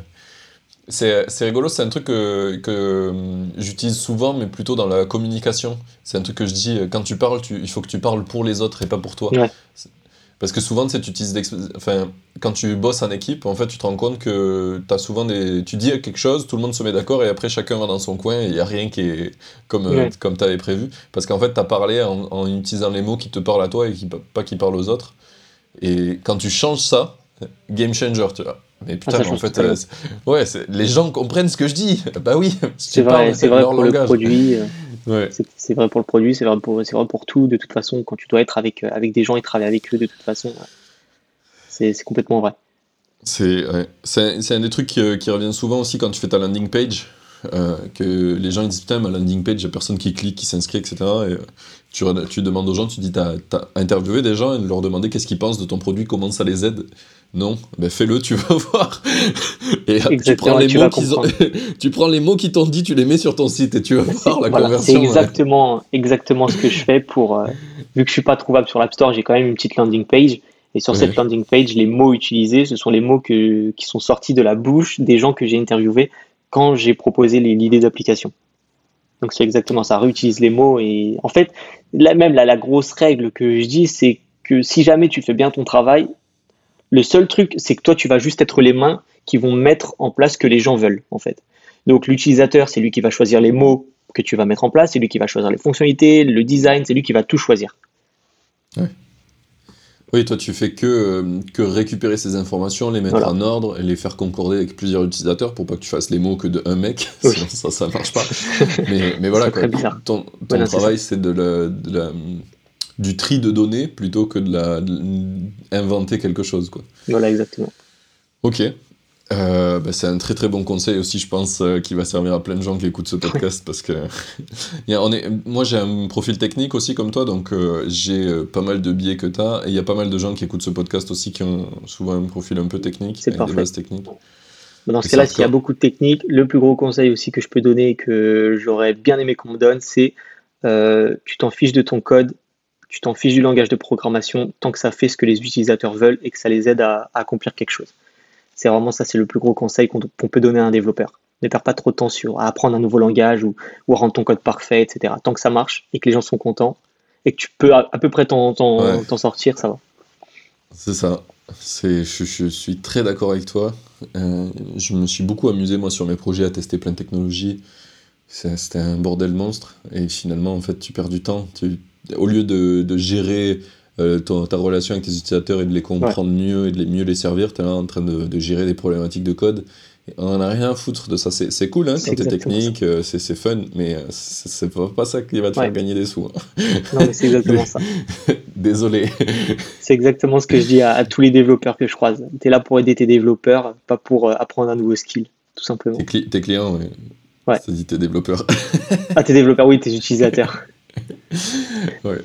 Mais je pense que c'est un biais, euh, tu vois, tu disais tout à l'heure, euh, tu parlais de l'école d'ingé, et je pense que c'est un vrai biais dans les écoles d'ingé, c'est qu'on t'apprend à être un très très bon ingénieur, à faire de l'ingénierie, à valoriser ça, il faut faire du beau code, il faut faire des choses qui sont techniquement ouf quand tu fais de l'école d'ingé, alors que ça peut être cool, hein. je pense que des très bons ingénieurs, c'est utile dans certaines industries, mais il y a beaucoup d'industries où en fait, tu n'as pas besoin de très bons ingénieurs. Tu as besoin de, des gens qui savent très bien répondre à un besoin. Ouais. c'est surtout ça. C'est surtout ça. Et tu, moi, je, vois dans tous les gens que je connais autour de moi qui sont ingé, il y en a très peu qui bossent dans des trucs où il faut être très très pointu. Quoi. Parce que déjà, bah, c'est très difficile. Et, euh, et puis, c'est quand même euh, très restreint. quoi. C'est exactement ça. Ok. Euh, attends, je check un petit peu où on en est niveau timing. Eh bien, presque une heure. On est, on est, plutôt pas mal. On est plutôt pas mal. Euh, Parfait. Là, on a parlé un petit peu de tes projets en cours. Donc ça, c'était deux projets en cours. T'en as d'autres euh, dans les dans ta cuisine euh, Du coup, j'en ai j'en ai un autre. J'ai un autre, une autre application Shopify qui est un peu plus grosse, celle-ci, que je fais en partenariat avec une autre personne, qui est du coup dans le domaine du print on, print on demand. donc en gros, le print on demand, c'est quand tu proposes d'apposer des designs, etc., à des produits pour les vendre. Donc là, ce qu'on est en train de préparer, en gros, on est en train de travailler avec une, entreprise, un fournisseur en Allemagne, euh, qui vend des, tableaux sur toile. Et en fait, on va permettre à des personnes qui sont sur Shopify d'imposer leur design sur des tableaux en toile et euh, de passer commande en fait directement chez le fournisseur pour qu'il les envoie aux, clients. Tout simplement. Donc c'est un fournisseur et donc on va travailler un peu on va être entre les deux pour, la relation. on va gérer tout l'aspect euh, euh, s'assurer que euh, la personne qui crée la boutique puisse euh, gérer sa boutique tranquillement et se concentrer uniquement sur la partie marketing, etc. Et derrière la plateforme, qu'elle envoie toutes les informations nécessaires aux, fournisseurs pour qu'ils puissent traiter sa commande tranquillement et que les deux puissent se comprendre en fait. Donc celle-ci, voilà, j'en ai pas trop parlé parce que ça fait très longtemps que qu'on est dessus, ça fait pas mal de mois et je suis pas tout seul dessus et vu que c'est très complexe et pas forcément terminé, c'est vrai que j'en ai pas parlé. Ok, ouais, je comprends. C'est C'est un truc un peu différent. Et là, du coup, comment tu as validé le besoin sur ça? Alors là, ce besoin-là, c'est du coup, c'est pas moi qui suis venu avec l'idée, c'est quelqu'un qui, est venu, qui m'a proposé, qui sait du coup que je fais des applications, etc. Euh, qui, est, venu me proposer l'idée, et c'est pas le premier à m'avoir proposé des idées d'applications. Hein. Euh, il y en a, il y en a plein, qui m'en proposent. Et moi, ce que je fais à chaque fois, c'est que j'essaie de, terminer les idées. J'essaie de, trouver tous les, tous les défauts des, idées. Euh, et, en fait, pour, pour celle-ci, j'en ai pas forcément trouvé par rapport aux défauts. Et en fait, pour la valider, pareil, hein, ça a été euh, de voir si jamais il y avait des gens qui utilisaient, qui faisaient déjà du print on demand, est-ce qu'ils étaient satisfaits du service client qu'ils avaient, euh, est-ce qu'ils étaient satisfaits euh, de, la qualité des produits, des prix, etc. Et donc, je sais qu'il y a de la demande. Et qui est ce qui est intéressant avec un, projet comme celui-ci, c'est que le nombre d'utilisateurs ne compte pas, puisque le, MRR au final va se faire en fonction surtout des, des clients que tu as en fait. Plus tu as des clients qui vendent énormément et plus toi-même en tant que créateur d'app, tu, gagneras d'argent. Donc, ah, tu marches euh, sur l'impression finalement Tu marches sur l'impression et donc je sais quoi qu'il arrive que, ça reste intéressant, qu'il y en a qui le font et qui, sont intéressés. Surtout qu'aujourd'hui, du coup, j'ai un, quand même un réseau suffisamment grand pour me dire euh, je suis capable d'aller chercher euh, les personnes et de, créer un gros truc de ce côté-là. Quoi. Surtout que je vais, je vais jouer en fait sur le côté aussi très francophone, vu que je commence déjà à, avoir, à, à, me faire connaître entre guillemets sur le marché des apps en France. Et donc, je vais, je vais jouer là-dessus. Donc, ça, c'est c'est un truc que tu joues euh, de plus en plus, en fait, le fait d'être francophone et d'apporter de la valeur en France plutôt que. Normalement. Vu qu'il n'y a pas assez, euh, par exemple, d'applications françaises sur le marché, euh, en Shopify, sur, sur, le marché, enfin, sur l'App Store Shopify, qu'il y a des e-commerce en France qui passent par Shopify, il y en a toujours plus. Et donc, je sais qu'il y a un vrai segment à prendre et se dire, bah, nous, voilà, on va, on va vous aider, on est 100% français, le support client il sera 100% français, il n'y aura aucun problème, il n'y aura pas d'erreur de traduction ou quoi, donc euh, vous pouvez y aller. Et donc c'est aussi euh, un gage de confiance, d'autant plus pour une application comme ça qui est euh, où tu envoies des commandes, etc., où tu n'as pas envie que ça se perde, ou, toutes ces choses-là. Oui. Et tu n'as pas envie que le truc il vienne de Chine, ils mettent 6 mois. voilà, pour s'assurer que, que, tout fonctionne bien, voilà, livraison en 3 jours, tout sera ok. Quoi. Ok. Euh, cool. Il y a un truc que j'aimerais revenir un peu sur le marketing. Donc, tu m'as dit que tu avais un peu switché sur le et que tu avais euh, beaucoup misé sur le marketing. C'est quoi finalement le marketing que tu fais sur tes apps euh, Shopify? Ça, ça, se résume à quoi? Ça C'est un, peu tout. Hein. Donc, ça va être très du marketing SaaS. Donc, comment bah, je sais pas moi, je prends, pour moi du marketing, ça va être juste comprendre un besoin, comment est-ce que euh, tu incites une personne à utiliser ton application. Ça va être aussi du, du marketing quand je vais euh, travailler avec des, partenaires, comment est-ce qu'on conclut le deal, euh, qu'est-ce qu'on propose? Je sais par exemple que les développeurs, des fois, ils sont pas forcément très à l'aise à discuter avec, avec d'autres gens et à, exprimer les trucs, etc. Donc il y a ça. ça va être du marketing, ça va être voilà, trouver les mots pour essayer d'augmenter le, taux de conversion, euh, est tu, crées du contenu autour de, autour de tes, de tes apps Shopify? Tu as des, un euh, blog, quelque chose? Alors, on, a pas, on a un, blog, c'est le blog, il est en cours. Euh, on va monter un blog, mais on crée du contenu du coup sur les groupes Facebook, un peu sur LinkedIn. mais après, c'est pas le gros, la grosse création de contenu. On mise pas énormément dessus pour, pour notre acquisition. L'acquisition, elle est, c'est quoi le, store Alors, Ouais, l'acquisition, on va avoir 30%, ça va être du bouche à oreille. Euh, donc les gens qui vont tout simplement recommander l'app. On va avoir, je crois, 20% qui vient de l'App Store, euh, donc de la recherche, etc. On va avoir Shopify aussi qui va faire de la recommandation, je crois, pour quelque chose comme 8%. C'est-à-dire que quand Shopify détermine, euh, estime que la boutique ressemble à, à d'autres boutiques qui sont utilisateurs de mon app, et ben ils vont proposer mon application. donc il y a la recommandation de Shopify. On va avoir du coup des personnes qui vont venir de Twitter, Facebook, etc. Différentes communautés euh, on a aussi euh, du coup tous les partenaires, tous les affiliés, etc. Qui, à qui je propose une commission euh, sur toutes les installations qu'ils ramènent, donc soit des agences, en tout cas qui travaillent avec des personnes qui ont des boutiques Shopify. et je crois que c'est à peu près tout.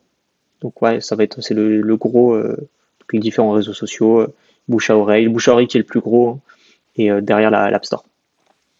Ok, l'affiliation, c'est un pourcentage sur un montant fixe ou c'est sur l'abonnement euh? C'est sur l'abonnement, donc après ça dépend de l'affilié et du, du deal qu'on a conclu, mais généralement on fonctionne à 30%.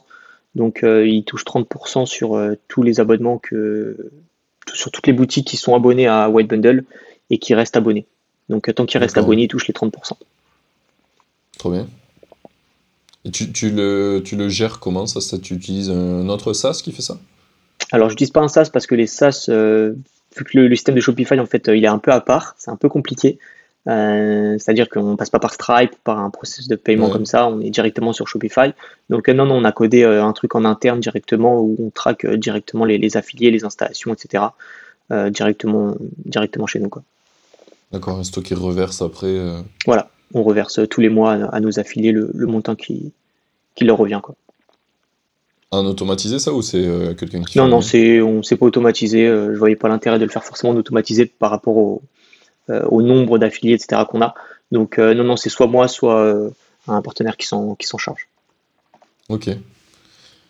Trop cool. Et du coup, vous êtes combien là, sur, le, sur tes projets? À chaque fois, tu les as montés seul, mais est-ce que tu es resté seul? Alors, je je suis pas resté seul parce que du coup, il y a un moment où c'était plus possible. Donc, la première personne que, que j'ai voulu recruter, c'était au support client où c'était plus possible à gérer. Et vu que moi j'ai une politique vraiment support client, euh, c'est ma première fonctionnalité. Voilà, exactement. Et, 100% français, etc. Euh, enfin, on parle anglais, mais euh, je veux dire, quand il y a quelqu'un français qui arrive, il peut avoir un support client irréprochable. Donc ça, c'est la première personne que, que j'ai recrutée. Ensuite, j'ai recruté du coup des développeurs. Donc j'ai deux développeurs qui sont sur euh, Review, sur une nouvelle application. Un développeur qui est du coup sur l'application pour les, euh, les tableaux sur toile. Et là, j'ai une nouvelle personne qui m'a rejoint en stage, qui est un ami de longue date, qui termine ses études, euh, parce que du coup, il a fait la même école d'ingénieur que moi. Il, a fait une sixième année en fait à, à l'ESSEC en marketing euh, digital. Et donc, il me rejoint sur la partie tout ce qui va être partenariat, marketing, acquisition, etc. Pour le double down sur le marketing. Quoi. Voilà, exactement, pour accélérer. Et à côté de ça, je suis accompagné par The Secret Company, donc la, la, filiale de The Family, qui m'a été euh, d'une aide vraiment incroyable quand j'étais tout seul sur plein de sujets, en recrutement, euh, euh, comment est-ce que je recrute quelqu'un, comment est-ce que je mets en place un système pour mon service client, comment est-ce que je gère. parce que c'est vrai que quand tu es tout seul, des, des, fois c'est compliqué. Quand tu as, as, des moments un peu, un peu où tu es, où es, un, peu plus un peu plus bas, quand tu as tout qui arrive, toutes les merdes, etc., c'est vrai que de pouvoir s'appuyer sur quelqu'un, c'est pas mal. Et eux, ils m'ont bien aidé. Ok, cool. C'est drôle parce que ce qu'ils vendent, c'est pas forcément euh, de l'aide aux entrepreneurs, c'est plutôt euh, automatiser des choses. Ah non, au final, c'est un accompagnement, euh, c'est un accompagnement vraiment sur ce que tu as, ce que as besoin en fait à partir du moment où tu as une problématique ou quelque chose. ils vont t'accompagner, donc ils vont t'accompagner, donc ça peut être un soutien, un soutien classique, mettre en place des, des process, etc. pour, pour t'aider en tant que fondateur. Ah oui, oui, non, je confonds euh, The Secret Company et l'autre qu'ils ont monté euh, qui t'aide à l'automatisation, c'est... D'accord. Il y a, je crois qu'il y a SEO Secret. Euh, ouais, SEO Secret, ouais. Ok, ouais. Ouais, non, non, c'est pas... Tu peux bénéficier du coup de ça et ce qui est intéressant aussi, c'est que ça peut t'ouvrir tout le réseau de famille, etc. quand tu as une problématique ou quoi, donc ça reste super intéressant. Yes. Non, non, le Startup Studio, c'est plutôt cool. C'est un, des trucs que j'avais essayé de faire de mon côté, mais mais plutôt pour l'aide technique. Et ça a vraiment euh, pas bien marché. C'est complexe, c'est complexe. Ouais, ouais. En fait, je pense que c'est complexe et puis euh, je ciblais mal. Euh, j'étais très nul en marketing et du coup, je me suis retrouvé avec beaucoup de gens qui, qui, qui venaient avec Hey, j'ai une super idée, maintenant il faut la développer. Et du coup, je leur disais, mais t'avais testé ton idée? Non. Mais, comment tu veux développer Comment tu veux mettre du budget dans le développement tu vois? Et je passais ma vie à, expliquer aux gens qu'est-ce qu'il fallait qu'ils fassent avant de venir me voir. Quoi. Donc ils repartaient, merci, merci pour les conseils. Hein. ils n'avaient rien payé du coup. mais parce que de toute façon, ils ne pouvaient pas le payer. Mais ouais, et du coup, euh, du coup c'était un peu. Euh, c'était un peu fucked up euh, mon modèle. Ouais, ouais. à la fin, je me suis dit, en fait, je devrais vendre du coaching plutôt que. Le conseil plutôt, ouais. Là, c'était du conseil gratuit. C'est ce que j'ai fait, du coup, un petit peu. J'ai eu des entrepreneurs que j'ai aidés et que j'ai coaché pour arriver à à faire les trucs eux-mêmes en fait. Parce que c'est ça qu'il y a plus de besoins que euh, au niveau technique. En fait, au moment où tu arrives et que tu as l'argent pour euh, la technique, c'est tu vas, tu vas internaliser. En fait, tu vas pas passer par un peu de chance que tu passes par un studio. C'est de valoriser en interne. Du coup, euh, j'étais pas bien placé quoi. mais, mais pareil, ça m'a appris des choses. ah bah dans chaque projet de toute façon, quand il y a un problème, quand il y a un truc, hein, on apprend des choses. c'est ça, c'est ça. Euh, je pense qu'on va pouvoir passer à, nos petites questions euh, euh, de, la, fin du podcast un petit peu. tu as parlé des projets futurs, tu nous as livré deux, trois secrets, c'est plutôt cool. Il y, a, y a une des questions que j'aime bien poser en général, c'est pourquoi tu fais les choses tout seul et pourquoi tu n'as pas monté une équipe ou tu n'as pas levé des fonds avec, avec ton projet, avec ton app Shopify? Pourquoi tu es, resté dans une J'aime bien, la, bien la flexibilité. Je ne sais pas si c'est souvent ce qui, ce qui revient. Euh, mais déjà, des bases, moi, j'aime bien euh, tout faire moi-même. Euh, ce que je disais au début, hein, j'avais besoin de design, j'ai appris le design. J'aime bien tout faire moi-même. Donc, c'est vrai que quand tu bah, quand, quand, aimes faire ça, tu as envie de, rester tout seul le plus longtemps possible, etc. Il y a aussi ce côté un peu perfectionniste chez moi, dans le sens où je me disais, bah, si jamais j'ai quelqu'un, il le fera jamais aussi bien que moi. Donc, il faut que je continue à être tout seul tant que je le peux parce que euh, parce qu'il y aura que moi qui, puisse le faire quoi. Donc j'avais ce truc un peu euh, un peu en tête. Et, euh, et, ouais, par rapport à tout ce qui est levé de fonds, c'est vrai que j'ai envie de garder. Je pense, je pense qu'il y a deux choses. Il y a le, côté rester flexible, garder le monopole, etc., et de faire vraiment ce que tu veux. Il y a le deuxième côté, c'est peut-être aussi un peu un peu de peur, de se dire comment est-ce que ça va se passer.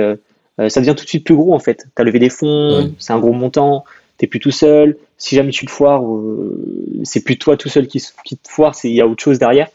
Donc il y a peut-être aussi euh, d'appréhension, de peur et d'inconnu et tout. Euh, donc je pense que le mélange des deux fait que je me suis dit, ok, bon bah, on va pas lever de fond, on va rester tranquille, indépendant de son côté. Alors qu'on pourrait, on pourrait accélérer, mais c'est pas forcément ce qui m'intéresse aujourd'hui. Quoi. Je, pense que ça fait un peu écho à ce que tu disais, la phrase qui t'a vachement marqué, c'est think big, think, think big but start small. Exactement. en fait, je pense que quand tu lèves des fonds, en fait, d'un coup, tu deviens big d'un coup. Tu fais pas étape par étape et tes apprentissages, ils vont, ils vont te coûter beaucoup plus cher. Quoi. Exactement. Donc, euh, je, me, je me dis, tant, en fait, tant que j'ai pas besoin réellement de l'argent parce que sinon je peux pas avancer, je me dis, euh, autant continuer comme ça. Quoi. Et, je pense qu'il y a beaucoup de projets aujourd'hui qui, qui, peuvent se permettre de ne pas avoir d'argent et de continuer euh, tranquillement, de peuvent faire des choses. Sauf si tu es dans la recherche, etc., et que tu as vraiment besoin de, de l'argent. quoi. Oui, voilà. Mais il y a clairement. En fait, c'est un des trucs que je répète souvent, c'est qu'il y a des milliards de problématiques dans le monde non adressées mhm. qui te permettent de gagner, qui te permettent de gagner de l'argent facilement, sans que ça soit très complexe à résoudre. Même euh, tu peux, tu, tu, peux arriver à gagner de l'argent en faisant des WordPress, quoi, euh, de, qui résout un problème euh, très simple. Et ça, un WordPress, tout le monde peut le faire. Il hein. n'y a pas besoin d'être technique, ingénieur, ce que tu veux. Euh, d'ailleurs, j'ai vu, euh, passer, vu passer ça sur Twitter euh, aujourd'hui, un mec qui fait de l'hébergement web, et le, tout le site qui gère l'hébergement web était fait sur, WordPress. Ouais. Ah, pas Genre, ils, ont fait 1,3 million de revenus pendant un avec an un quelques, avec un WordPress. Incroyable. Et finalement, au bout d'un moment, à force d'avoir poussé WordPress au maximum, il s'est dit bon, c'est peut-être bien d'apprendre à, coder un petit peu et de, faire un truc propre. Parce que pour le coup de l'hébergement, je sais même pas comment il arrivait à gérer ça. Je sais pas, mais ça peut pas être pratique en tout cas. Ah oui, oui, non, c'était clairement pas pratique. C'était clairement pas pratique, mais en fait, ça fait la blague. Ça fait la blague, et quand tu fais un million de revenus, euh, t'as plus de problème euh, pour, euh, pour avoir des développeurs. Ah oui, c'est sûr, c'est sûr. Ton horizon est, est, beaucoup est bien différent, quoi. Ouais, c'est clair. c'est clair. Ok. Euh, est-ce qu'on est qu'on partirait pas sur euh, qu'est-ce que tu aurais aimé qu'on te dise avant que tu te lances dans tes projets? Euh, Il y a plusieurs choses que j'aurais aimé qu'on me dise. la première, on va dire que c'est pense à partir d'un besoin. Quand tu as envie de créer quelque chose, passe à partir d'un besoin. Ne pars pas dans une idée à tue-tête. Deuxième chose, c'est essaye de rencontrer des gens. Rencontre un maximum de gens. Ne reste pas dans ton coin. Parce qu'au final, les trucs qui m'ont les, plus gros trucs que j'ai pu apprendre, etc., c'est parce qu'au final j'avais rencontré des gens ou les meilleures opportunités, etc. Euh, troisièmement, ça va être euh, euh, apprendre l'anglais énormément. écoute à l'école en anglais, essayer de donner le maximum parce que j'ai raté beaucoup d'opportunités à cause de l'anglais quand j'étais pas forcément à l'aise, de potentiels calls que j'aurais pu avoir avec des gens qui avaient fait plus de choses que moi, etc. Et qu'aujourd'hui j'ai Aujourd'hui, à l'inverse, j'ai eu beaucoup d'opportunités et beaucoup de choses juste parce que je, me débrouille en anglais, je sais parler, etc. Donc, je suis capable, euh, sans pression, de prendre un appel en anglais. Donc, il y, a, ça. Euh, et, on va dire euh, le think big, start small. N'essaye pas de. de... Si tu as envie de faire un million, d'accord, mais pars pas sur le million. Pars sur 2000 et ensuite tu iras sur le million. Euh, tu as envie de créer un projet, ok, crée pas le projet de A à Z, pars sur les petites fonctionnalités, pars sur un petit truc. Et je pense que c'est de grosses phrases. Quoi. Ok, bah, tu, tu, tu, tu spoil ma question d'après qui était ta citation préférée. elle, arrive tout, elle, arrive tout, de suite. Quelle est ta citation préférée ouais. La citation préférée, Think Big, Start Small. Easy. Easy. Je pense que, je pense que comme, comme le mec euh, qui t'a fait la conférence, il l'a ouais. pitché tout au long, du, ah, tout ça. au long de sa conférence, euh, et toi aussi, là, pendant tout le podcast. Ouais. Donc je pense pendant que ça va aussi rester euh, à, à, Je pense aussi que ça va rester. Et au final, tu peux l'appliquer partout. C'est ça qui est incroyable, c'est que quand tu crées un produit, quand tu as des ambitions, c'est cool d'avoir l'ambition, mais te dis pas tu vas partir tout de suite pour ce montant-là, par plus petit, même si tu sais que tu vas faire gros. Tu peux l'appliquer en fait vraiment partout. Euh, que ce soit pour, euh, je sais pas, moi, tu fais du sport, euh, tu as envie d'être musclé, euh, ok, bah, ok, tu, tu vas être musclé, mais commence tranquille. Donc je pense, je pense que cette phrase, elle est vachement, vachement puissante si jamais tu la comprends bien. Parce qu'au début, je pensais la, la comprendre, hein, et au final, je l'avais pas vraiment compris. Ok, think big, start small, d'accord, mais ouais. au final, quand tu l'appliques et que tu comprends vraiment le, le sens de la phrase, c'est super puissant. Tu, je pense que tu, il y a quelque chose que tu, qui te vient, c'est cette sensation en fait d'effet boule de neige que tu vois pas au début. C'est qu'en fait toutes les petites actions au quotidien ouais. que tu vas faire dans la bonne direction, ça devient de plus en plus big à un moment donné. C'est pas, c'est, c'est assez euh, ahurissant en fait de le voir parce que tu t'en rends pas du tout compte parce que tous les jours tu fais des trucs euh, pourris euh, qui ont l'air ouais. de rien. Et mais en fait au bout d'un moment, en fait, ça, fait une, ça fait une grosse machine de guerre. Euh, ouais. Et c'est assez ouf. Ok, trop bien. Euh, bah, du coup, ma petite question d'après, c'est qui c'est que je dois inviter dans le podcast selon toi, après toi?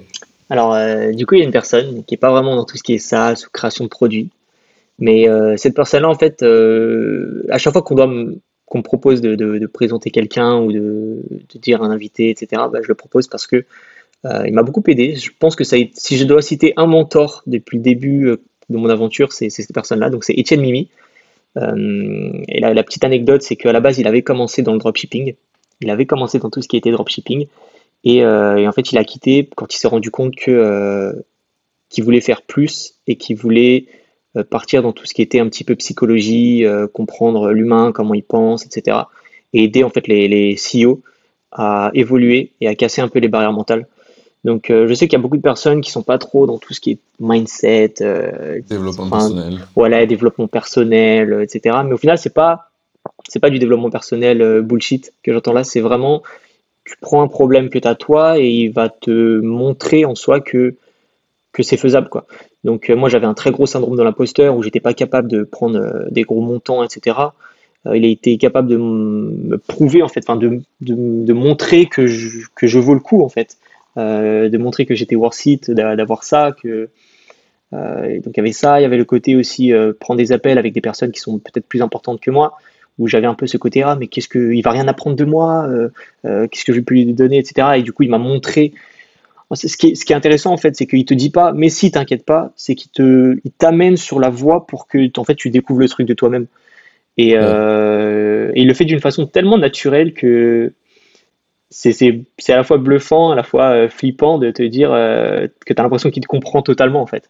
Et donc euh, je pense que c'est intéressant même de discuter avec lui pour, pour d'autres choses parce qu'il est, il reste super intéressant et je pense qu'il a beaucoup de choses à raconter. Il a voyagé en Australie, il a travaillé en Australie, il a fait beaucoup de choses donc ça, reste, ça reste super intéressant. Ok, trop bien. Ce que tu me dis là, ça me fait un peu penser, je pense qu'il y a plein de gens qui, se, qui visualiseront bien ça si vous regardez euh, Netflix, vous pouvez regarder la série Lucifer. Et euh, je trouve que la relation de Lucifer avec sa psychologue, elle est ouf, parce que tu comprends à quel point, en fait, euh, c'est super important d'avoir quelqu'un qui, qui te challenge sur tes modèles mentaux, sur ce que tu penses, et ouais. qui est souvent faux, en fait. Mais euh, ça te bloque, ça te bloque pour plein de choses. Il y a plein de choses que tu fais mal à cause de ça, parce que tu as des croyances, et t'as beau penser que ce qui est développement, c'est de la merde euh, ou quoi, en fait, juste regarde une série, passe du temps euh, fun, et tu vas voir à quel point c'est important pour le personnage et à quel point en vrai ouais. c'est important pour chacun d'entre nous. C'est entre autres pour ça qu'il n'y a pas longtemps, j'ai, je me suis fait coacher par euh, JCK, un mec, euh, Jean, Jean-Charles Curdalis, que j'ai eu dans le podcast, et du coup on parlait de coaching, et justement il me disait que ça arrive souvent qu'on lui fasse ce retour de le coaching what the fuck. Et ouais. je disais, putain, mais c'est ouf, pour les sportifs, c'est évident. Tu penses à un sportif de haut niveau, tu dis, ok, c'est qui son coach basique Tu vois alors, que le coach sportif, il, te fait travailler ton mental comme ton physique, hein. les deux. Mais c'est évident. Et du coup, on s'est dit, putain, ça serait, c'est ouf que ça soit pas, euh, ça soit si mal vu. Et du coup, j'ai j'ai dit, viens, on fait un coaching et je vais le mettre en public sur YouTube. Vous pourrez euh, aller sur la chaîne euh, Indie Maker et voir, j'ai fait 6 ou 7 coachings avec lui en public où vous voyez donc moi avec mes problèmes et voir à quel point ça m'a fait évoluer. Et Ouais. euh, spoiler, ça m'a grave fait évoluer. hein.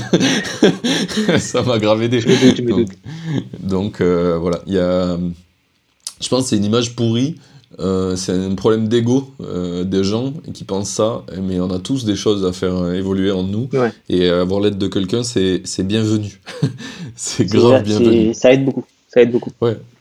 Ouais, parce que tu peux avoir tes potes qui te parlent un peu d'un truc et tout, mais quand tu payes quelqu'un, que c'est son taf, bah, au bout d'un moment, en fait, c'est beaucoup, ça a beaucoup plus d'impact. Parce que, Ouais. euh, parce que lui, il est là que pour ça, quoi. Et ton pote, au bout d'un moment, il, il t'as des idées de merde, il va te dire, ouais, ok, bon, il a montré des idées de merde. Le- le- les, les personnes qui sont là pour t'aider, ils sont là pour te montrer vraiment, de plein de façons, euh, que tes modèles mentaux, ils sont à chier et que tu peux trouver des meilleures façons. Ouais. Et ils te poussent à réfléchir par toi-même, en fait, à essayer de, les- de trouver c'est quoi les failles de tes modèles et à les, à les faire évoluer. Donc ça a vraiment beaucoup d'importance pour moi et je pense que ça, enfin, c'est, c'est limite un passage obligé, quoi. Ouais, totalement. Ok, trop bien. Euh, eh bien, euh, euh, comme je t'avais dit avant le podcast, t'es pas le genre de personne que j'interviewe d'habitude, mais ça pourrait être intéressant que je le fasse. Ouais. Donc, euh, donc je vais le contacter, tu me donneras son contact Il n'y après. a pas de problème, avec plaisir. Euh, du coup, dernière petite question, c'est qu'on envoie les gens qui veulent te suivre à toi, qui veulent un peu en savoir plus sur ce que tu fais, sur tes apps? Alors, euh, des choses? ouais, je partage sur Facebook, donc sur mon profil euh, perso, donc euh, facebook.com slash mat.desouza, ou sur LinkedIn directement. Donc, je partage beaucoup sur, sur les, les deux réseaux. On peut aller me voir sur Twitter, mais on va dire que sur Twitter, c'est plus des, des petits posts comme ça, des petits tweets à droite à gauche. Mais euh, vraiment, ce que je partage vraiment quand il y a des choses qui arrivent dans ma vie, etc., c'est Facebook et, et LinkedIn.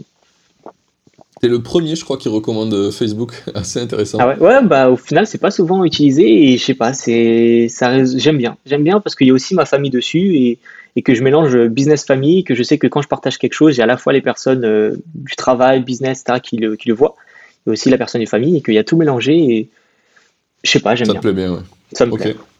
trop cool. Trop cool. Eh bien, merci beaucoup. C'était vraiment un épisode Bah, à super intéressant. Je savais pas qu'il y avait autant de business à faire euh, sur les apps euh, Spotify et qu'on pouvait faire des trucs euh, Shopify. aussi sympas. Pas Spotify. Ouais, ouais, Ouais. Spotify. Ah, Il y a beaucoup de choses à faire et beaucoup plus à l'avenir encore. Spotify, yes. Merci. Putain, j'ai des problèmes avec les noms, même des, des outils. Ah, t'es pas le seul, t'es pas le seul. Sur Spotify et Shop- Shopify, il y a souvent des petits. euh, Euh, bah, trop content pour ça. Merci, euh, merci Bah, merci d'avoir pris ce temps-là. Euh, pour nos auditeurs, si vous avez kiffé cet épisode du podcast, ben, comme d'hab, il faut le partager. Il faut envoyer du love à Matt, bah, du coup sur Facebook ou sur, sur LinkedIn ou sur Twitter. Envoyer des petits messages pour lui faire du feedback. Même moi, en fait, c'est un truc que j'oublie de dire, mais vous pouvez me faire du feedback aussi sur les épisodes. C'est vachement important pour que bah, ça soit mieux pour vous. Et je vous dis à dans une semaine pour le prochain épisode. Merci. Salut. Ciao.